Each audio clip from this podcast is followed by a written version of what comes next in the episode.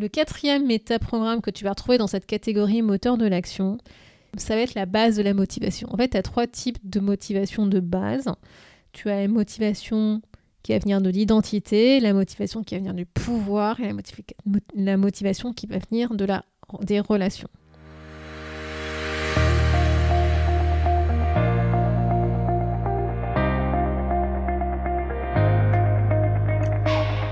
Tous et à toutes, vous êtes sur le podcast Le quart d'heure d'Inspire Action. Moi c'est Weifa, votre coach en transformation de vie. Chaque semaine, retrouvez dans ce podcast des outils pour développer votre self-awareness, des actions à réaliser pour démarrer votre transformation, ainsi que des témoignages de personnes comme vous et moi qui ont décidé de devenir l'architecte de leur vie. Alors, installez-vous tranquillement et prenez de quoi écrire. Hello la tribu, bienvenue dans le dernier épisode consacré aux filtres mentaux et notamment à ces fameux métaprogrammes. si tu n'as pas écouté les épisodes 21 et 22, je te conseille de le faire avant d'écouter celui-ci parce que sinon tu vas pas comprendre du tout de quoi je te parle. Tu vas me dire ah, mais qu'est-ce qu'elle me raconte Wifa avec ses métaprogrammes et ses filtres mentaux? Donc, dans cet épisode, je vais terminer la présentation des différents métaprogrammes et notamment ceux qui sont liés à l'analyse de la situation, analyse d'une information et surtout au moteur de nos actions, ceux qui vont influencer nos comportements. Si jamais ça t'intéresse donc d'en savoir plus sur ces fameux métaprogrammes et que je t'ai pas assommé avec l'épisode numéro 22, tu es au bon endroit, reste connecté. Donc, pour rappel, en fait, un métaprogramme, hein, c'est un filtre mental qu'on applique de manière inconsciente aux informations que nous recevons quand nous percevons, quand nous percevons la réalité, quand un événement externe se présente à nous. Tout comme les croyances, ces métaprogrammes peuvent être limitants et ou aidants. C'est pour ça d'ailleurs que j'insiste beaucoup sur ces métaprogrammes et que je consacre autant d'épisodes sur ces filtres mentaux. Et ben, comme si tu te rappelles hein, par rapport à l'échelle de niveau logiques, hein, comme je l'expliquais dans l'épisode numéro 12 et 13 avec l'échelle des niveaux logiques, en fait, nos valeurs influencent ces métaprogrammes.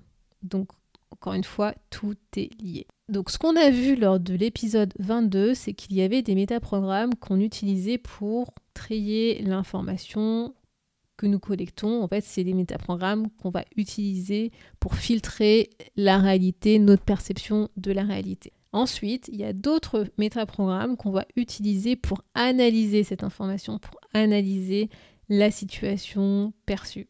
Et enfin, il y a d'autres filtres, métaprogrammes qui sont que l'on va utiliser pour nous permettent de passer à l'action, qui vont nous permettre en fait d'adopter le comportement que l'on considère adéquat vis-à-vis de ce qu'on a perçu.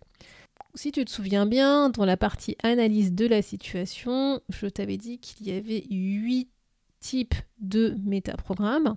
Lors de l'épisode précédent, l'épisode numéro 22, en fait, je t'en avais par exemple déjà présenté quatre. Je t'avais présenté en fait le filtre représentation sensorielle, le filtre de comparaison similaire ou différent, le filtre taille du découpage spécifique ou global et le filtre position d'analyse associée ou dissociée. Donc je vais pas revenir dessus parce que sinon je vais complètement t'assommer et l'épisode va durer encore plus de 15 minutes et ça va m'énerver moi personnellement parce que, parce que je tiens à garder ce timing de 15 minutes. Assez bavardé, je continue de t'expliquer ces métaprogrammes. Donc, parmi les filtres euh, pour analyser une situation, l'information, on va avoir un métaprogramme qui s'appelle processus d'interaction. C'est par exemple en fait quand tu parles avec quelqu'un et que cette personne va te faire une proposition, est-ce que tu vas être est-ce que tu vas avoir tendance à dire tout de suite ah ouais ouais je suis d'accord euh, ça me convient ou tu vas plutôt dire ah oui mais euh, est-ce que tu es sûr de ci de ça euh, voilà. C'est en fait avant même que tu, réfléchisses vraiment à la proposition de cette personne est-ce que tu vas est-ce que ton cerveau va te poser la question bah, en quoi c'est ok avec ce que je connais déjà ou est-ce que ton cerveau va plutôt se poser la question en quoi c'est pas OK avec ce que je connais déjà. C'est ce qu'on va appeler le match ou mismatch. Voilà. Et je pense que tu connais. Hein. Il y a certaines personnes, tu, dès que tu commences à parler, à peine tu présentes quelque chose de nouveau, la personne va dire Ah ouais, ok, c'est super, c'est génial. Et t'en as d'autres, elles vont être plutôt sur la défensive en disant ouais, mais je suis pas sûre ou non. Avant même vraiment d'avoir analysé cette proposition, parce qu'en fait, c'est. C'est comme ça, c'est un métaprogramme, c'est un filtre, hein, euh, c'est un filtre mental qui, se fait dans leur tête. Et tu as des personnes qui ont tendance à être plutôt euh, OK, en accord avec toi, et d'autres qui ont tendance plutôt à être en désaccord. Donc le sixième euh, métaprogramme qui fait partie de l'analyse de la situation, c'est ce qu'on va appeler l'orientation du temps. En fait, c'est la manière dont tu vas analyser tes expériences vis-à-vis de la temporalité. Est-ce que tu as tendance à analyser une expérience en fonction d'une expérience qui t'est déjà passée ou est-ce que tu as tendance à l'analyser par rapport à ton vécu actuel, le, présent en fait, ou est-ce que tu as tendance à analyser cette expérience par rapport à des projets à venir? En fait, c'est voilà, c'est si tu es plutôt orienté vers le passé, vers le présent ou vers le futur. Le septième métaprogramme, c'est ce qu'on va appeler l'index de référence ou cadre de référence. C'est la manière dont tu vas valider une information. C'est est-ce que tu as tendance à en fait utiliser tes propres critères personnels pour valider une information ou au contraire, est-ce que tu vas essayer de rechercher l'avis d'autres personnes externes à toi? Je vais te donner un exemple et je pense que ça va complètement te parler. C'est par exemple quand tu vas faire du shopping avec des amis et que tu repères un super vêtement qui te plaît. Tu vas aller dans la cabine d'essayage. Est-ce que tu as tendance à te dire bah ok c'est super quand tu vas te regarder dans la glace bah tu vas décider par toi-même et tu vas prendre le vêtement ou est-ce que tu vas aller demander l'avis de tes amis pour valider, être sûr, je l'achète, je l'achète pas, etc. Moi, je sais que ça me parle complètement parce que quand je fais du shopping avec ma mère, moi j'ai tendance bah, à savoir si je vais le prendre ou pas, alors que ma mère, elle, elle a tendance à me demander mon avis pour être sûre, valider et s'assurer que le vêtement lui va bien et qu'elle le prenne ou pas. Donc ça me parle complètement ce métaprogramme. Et le dernier métaprogramme, c'est le métaprogramme de comparaison. En fait, on a tous tendance à se comparer avec quelque chose qu'on connaît déjà. Sauf qu'en fait, on va avoir différentes manières de se comparer en fonction justement de ce, métaprogramme. En fait, il y a quatre types de comparaison. Il y a la comparaison soit sur soi, la comparaison soit sur son soi idéal, la comparaison soit sur les autres et la comparaison autre sur autre. Je vais te donner des exemples pour que tu comprennes en fait. Quand tu as tendance à être comparé soit sur soi, c'est qu'en fait, tu as tendance à vouloir te le prouver à toi-même. Voilà, moi je veux réussir parce que je sais que moi je suis capable de réussir. Tu vois, c'est plutôt dans c'est plutôt dans ce sens-là la, comparaison, si en fait tu te compares avec, toi-même. Voilà. Quand tu as tendance à te comparer soit sur son toi idéal, en fait, tu as tendance à te comparer à ton toi, mais à ton toi que tu voudrais être idéalement. Donc c'est pas ton toi d'aujourd'hui, mais c'est plutôt ton toi que tu idéalises en quelques années, etc. Et on a tendance, quand on est un soi sur soi idéal, on a tendance à idéaliser le soi idéal comme étant plus ou moins euh, un super héros, super euh, voilà. Quand tu as la comparaison soit sur les autres, ben, ça veut dire, enfin, je pense que tu le comprends maintenant, ça veut dire que tu as tendance à te comparer toi par rapport aux autres. Alors quand tu as la comparaison haute sur autre, alors là pour le coup je pense que tu vas complètement le comprendre, c'est euh, les gens qui généralement qui ont tendance à euh, faire ce que je te dis mais pas ce que je fais, tu vois. c'est un peu les gens en fait qui donnent des conseils aux autres mais qui n'appliquent pas leurs propres conseils à eux-mêmes. Donc je pense que pour cela, donc je pense que tu en connais quelques-uns de ceux-là. Donc voilà en fait pour les différents filtres de l'analyse de la situation. Une fois que tu as réceptionné en fait cette information via les filtres de perception, puis que ensuite cette information va passer par ces différents filtres d'analyse de la situation, enfin, enfin, tu vas passer par des filtres moteurs de l'action. Parce qu'évidemment, il faut bien faire quelque chose de cette information, il faut bien agir, il faut bien avoir un comportement. Et bien en fait, les métaprogrammes moteurs de l'action, ils vont répondre à une question simple, c'est pourquoi fais-tu cette action? Et donc, il existe sept types de métaprogrammes qui font partie de cette, catégorie moteur de l'action. Donc, tu vas retrouver en fait le métaprogramme que d'ailleurs tu vas voir, ça va se répéter par rapport à certains métaprogrammes que tu as déjà entendus dans les précédentes catégories. Donc celui-là, c'est le rapport au temps. C'est quand tu as tendance à, être, à avoir un rapport au temps passé, bah, c'est que tu vas tendance à vouloir réaliser des projets ou des rêves passés. En fait, tu continues à faire ce que tu as toujours fait en espérant réaliser un rêve ou un projet, mais que tu as défini il y a très longtemps en fait, que tu n'as pas forcément remis en cause. Quand tu as tendance à avoir un rapport, au temps présent, bah, en fait, tu vis tout simplement dans l'instant présent sans trop te soucier du passé et du futur. Je pense que ça, tu le comprends, euh, c'est assez simple.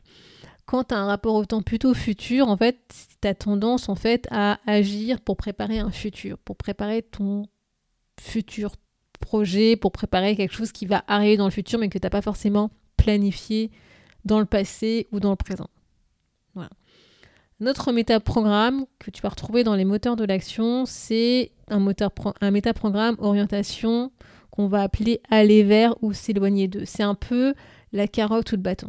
En fait, quand tu as un métaprogramme aller vers, tu as tendance à prendre des décisions pour aller vers un objectif de vie, pour te rapprocher de cet, objectif de vie. Tu as tendance en fait à te focaliser sur les avantages de la situation. Voilà. Et généralement, c'est que tes valeurs sont satisfaites et donc tu te rapproches de cette satisfaction.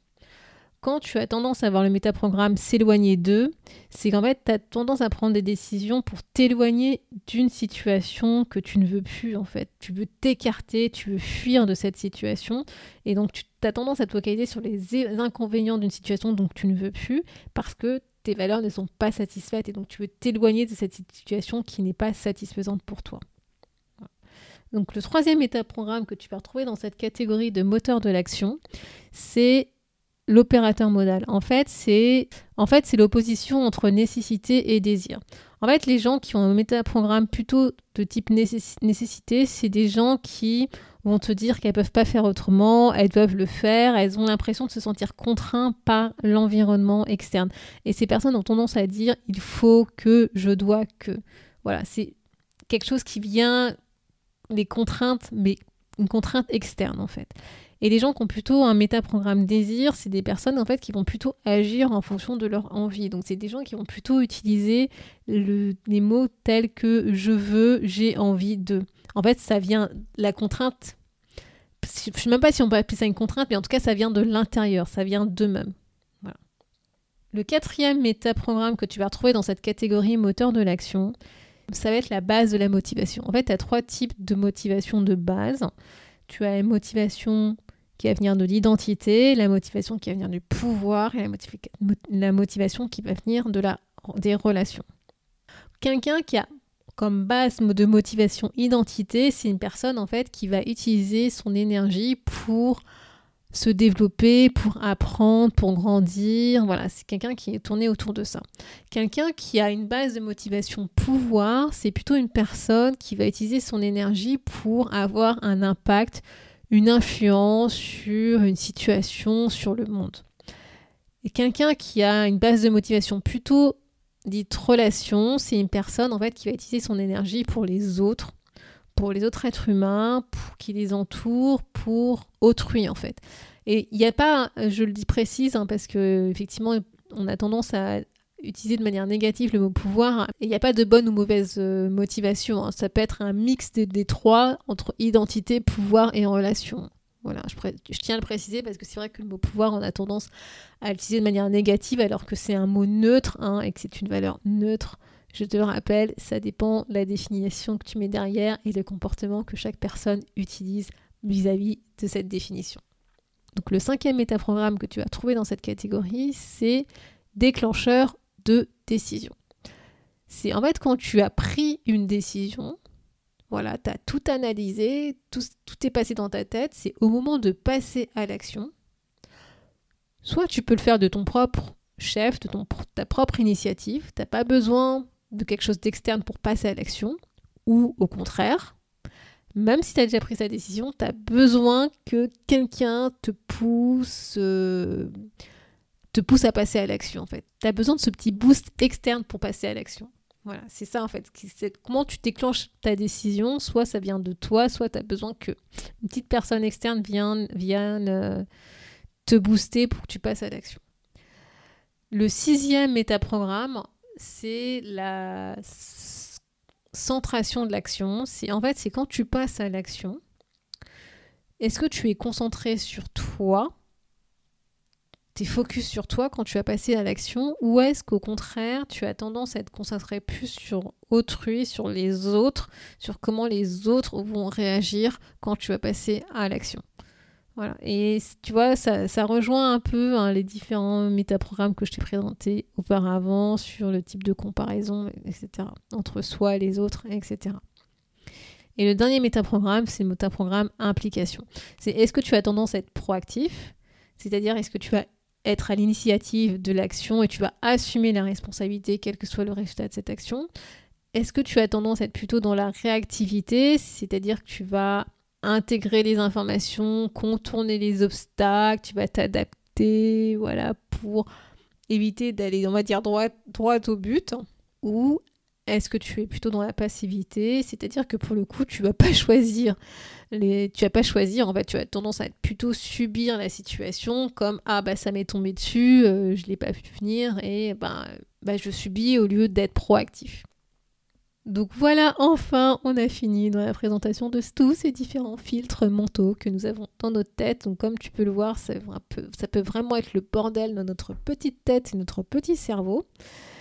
Mais je pense que tu as dû le comprendre hein, parce qu'il y a plusieurs métaprogrammes que, que j'ai répétés quand c'était dans la perception, dans l'analyse ou dans le moteur de l'action. En fait, ces métaprogrammes, ils s'imbriquent. C'est qu'il y en a un qui peut venir remettre en cause un autre, par exemple je sais pas, tu peux avoir besoin de l'avis d'autres personnes pour analyser prendre une décision. Et donc là, tu es dans un cadre de référence plutôt externe vis-à-vis de l'autre. Par contre, quand tu vas agir et que tu vas le faire, tu peux très bien le faire pour toi et non pour les autres. Et donc là, pour le coup, tu peux être centré sur toi. Et tu vois, et c'est pas, pas parce que tu as, tu peux avoir un cadre de référence externe quand tu vas analyser une information que pour autant tu vas avoir le même cadre de référence externe quand tu vas passer à l'action. C'est pas du tout corrélé. C'est contraire décorrélé, comme je le disais, ça s'imbrique, c'est complètement le bordel dans notre tête. Et c'est vrai que c'est pas forcément évident à tout comprendre, à tout identifier dès le premier coup. Mais comme tu peux le voir, euh, ces métaprogrammes, ils ont vraiment une grande influence sur notre manière de percevoir le monde, une manière d'analyser le monde, d'analyser une situation et enfin comment est-ce qu'on va prendre nos décisions, on va être moteur dans nos actions.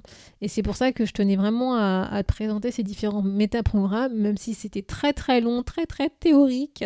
Mais moi je te le dis, là, quand j'ai préparé les scripts, je n'en pouvais plus au bout d'un moment, mais, c'est à la fois ultra intéressant parce que quand je me suis... Euh, bah, replongée dans ces métaprogrammes, tu vois, il y en a certains que j'ai redécouverts et que je me suis rendu compte que bah, je pensais en avoir certains et pas d'autres, alors que finalement, bah, c'est pas du tout le cas. Donc c'est vraiment passionnant, mais c'est vrai que c'est très très lourd quand euh, bah, tu découvres ces métaprogrammes. Donc surtout, n'hésite pas à revenir tranquillement sur ces trois épisodes euh, et à faire les exercices vraiment tranquillement pour comprendre comment ils fonctionnent et t'es même pas obligé en fait de tous les maîtriser. Hein. Là, j'ai vraiment voulu faire, on va dire, un peu un cours théorique sur ces différents métaprogrammes, comme ça au moins tu as toute la matière et après tu prends ce que tu as envie de prendre et tu jettes ce que tu as envie de jeter. Pas de souci. Donc le challenge de cette semaine, comme à cette habitude, si tu l'acceptes, bah, c'est d'identifier tes métaprogrammes, ceux qui sont prédominants, ceux que tu utilises quand tu analyses une situation et quand tu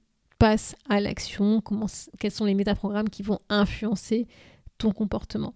Donc n'hésite pas hein, à aller récupérer la fiche challenge, les métaprogrammes de cet épisode. tu pourras télécharger en te à l'épisode wefamagidi.com slash podcast-23. Et surtout, n'hésite pas à m'envoyer un message si jamais tu as des questions sur ces métaprogrammes, s'il y en a certains qui ne sont pas très clairs parce que je sais que c'est pas évident et je veux dire que même moi, à des moments, euh, j'ai un, un, peu un doute sur certains métaprogrammes et c'est surtout parce que je pense comme c'est pas forcément celui qui est prédominant, en moi, mais il y en a certains que je comprends pas ou que je comprends pas, tout simplement que je veux pas comprendre. Voilà, je vais être très clair avec toi. Il y en a certains, je, je ne les comprends pas parce que je ne veux pas tout simplement les comprendre. Et de toute façon, t'inquiète pas, hein, c'est tout à fait humain. S'il y en a certains que tu rejettes, euh, c'est normal parce que par définition, c'est pas ta nature, c'est pas ta personnalité. Donc voilà.